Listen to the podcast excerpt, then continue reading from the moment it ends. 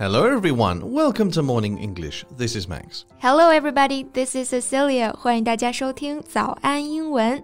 So, Max, when you were in school, was there a subject that you especially hate? How come? Um, I was quite a well rounded student. I was fairly good in every subject. Oh, wow, that's very modest of you. 自诩为全才可还行啊？Well-rounded 就是指全才的、全面发展的。 Well, I was just kidding. I hated French when I was in school. French? Why? French is beautiful. It's elegant. It's uh, c'est une belle langue. Uh, yeah. I don't know why. In fact, all my classmates didn't care for French either. But now I really like it. It's funny. Anyway, did you have a subject that you hated when you were in school? Math. Absolutely. I hated it when I was in school. I hated it now, and I believe I will still hate it for the foreseeable future. 这个 foreseeable 就是可预知的、可预测的。那 for the foreseeable future，也就是说在可预见的未来，这是一个非常常用也非常好用的表达啊。So, is it because of the subject itself or because some terrible teachers you had? Can I say both? Math teachers make me particularly nervous because math is my nemesis. Uh, I'm awful at math. What's 10 plus 10? Uh, let me think. Uh, 10 plus 10, 20. oh, okay.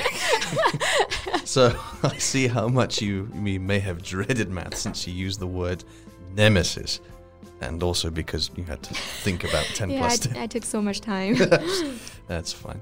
Anyway, nemesis. A person's nemesis is their opponent or rival, especially one who has been their opponent or rival for a long time. Right.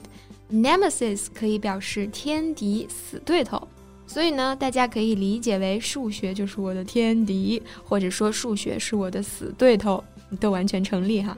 Then you must be afraid of the person we are going to talk about. He is a math professor. He must frighten you. no, not with that face. See how cute he is. 人家曾经被誉为是清华的校草呢。我们以前的数学老师要是是这样啊，我觉得我考个一百四、一百五问题不大哈。Okay, Cecilia, we're on the air. There, there are people listening. Can you control yourself a little bit? Don't be so shallow. I'm not shallow. It's just sometimes we look up to people with specialities that we don't have. 你越是觉得自己哪方面欠缺呢，你就越是会被拥有这种特质的人所吸引哈。那我们今天要聊的这位数学大神，他究竟有多厉害呢？接下来就为大家揭晓。You know, whenever you ask someone what's the best university in the world, you tend to get the same answers almost every time. Mm, Harvard, Oxford, Cambridge. Uh, yeah. What's amazing about this guy we're talking about today, Diao Hansheng, is that he has received offers from Peking University, Harvard, MIT, and Princeton. Hmm, he must have a great talent. Yeah, and his talent is math. 这位曾经的北大校草也被誉为数学王子，那就不用说了，就是一个不折不扣的数学天才。十二岁就拿下了华罗庚金杯少年数学邀请赛的个人一等奖和个人金牌。十八岁呢，就斩获了国际数学奥林匹克大赛，并且以满分拿到了金牌。 Okay, so here we have a genius. You can safely say that. Genius 就是我们说的天才。我们常常夸别人啊，你真是个天才，You are such a genius. Oh, thank you. 你可真好意思啊。So, what are the other ways to say genius? Um, I believe you can also call someone a natural. If you say that someone is a natural, you mean that they do something very well and also very easily. Yeah, so basically the same meaning as genius. 我们可能会比较习惯 natural 做形容词的用法，表示自然的。其实呢，它还有做名词的用法，就表示天才。Right. For example, he's a natural with any kind of engine. 嗯，就是说他是发动机方面的天才。So he's already had such an impressive achievement at the age of 18. It's hard not to feel self-satisfied, right? Yeah, but he just put a gold medal in the drawer because according to him, it's just a period of his years of competition. He said he still has a long way to go. Mm, he really kept his feet on the ground and didn't get too carried away then. Yeah, keep one's feet on the ground. 把某人的脚放在地上，就表示我们说的脚踏实地了。那我们说他一直脚踏实地， 没有因为得奖就飘飘然了，对不对？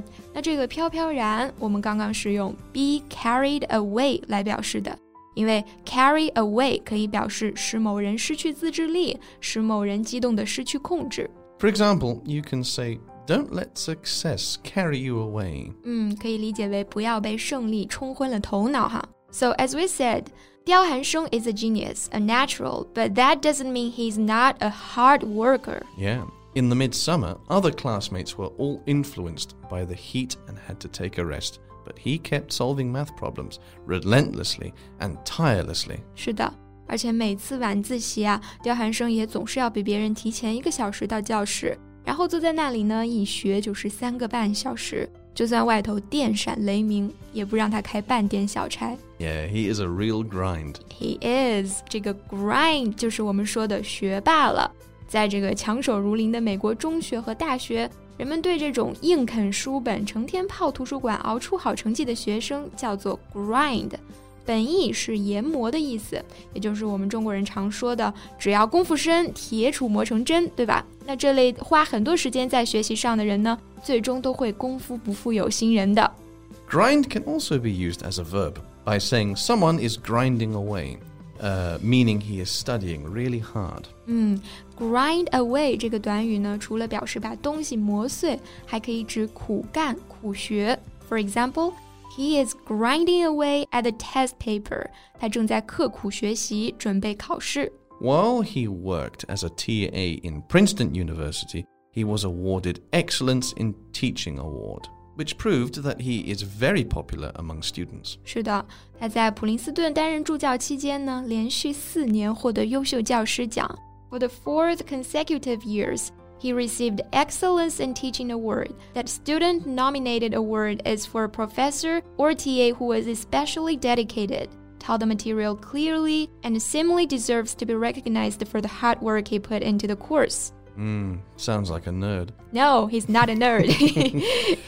Well, this guy is flawless then. yeah, at least infinitely close to perfection. So, for those listening, thank you very much. This is Max. This is Cecilia. See you next time. I'm also a nerd. no, you're not.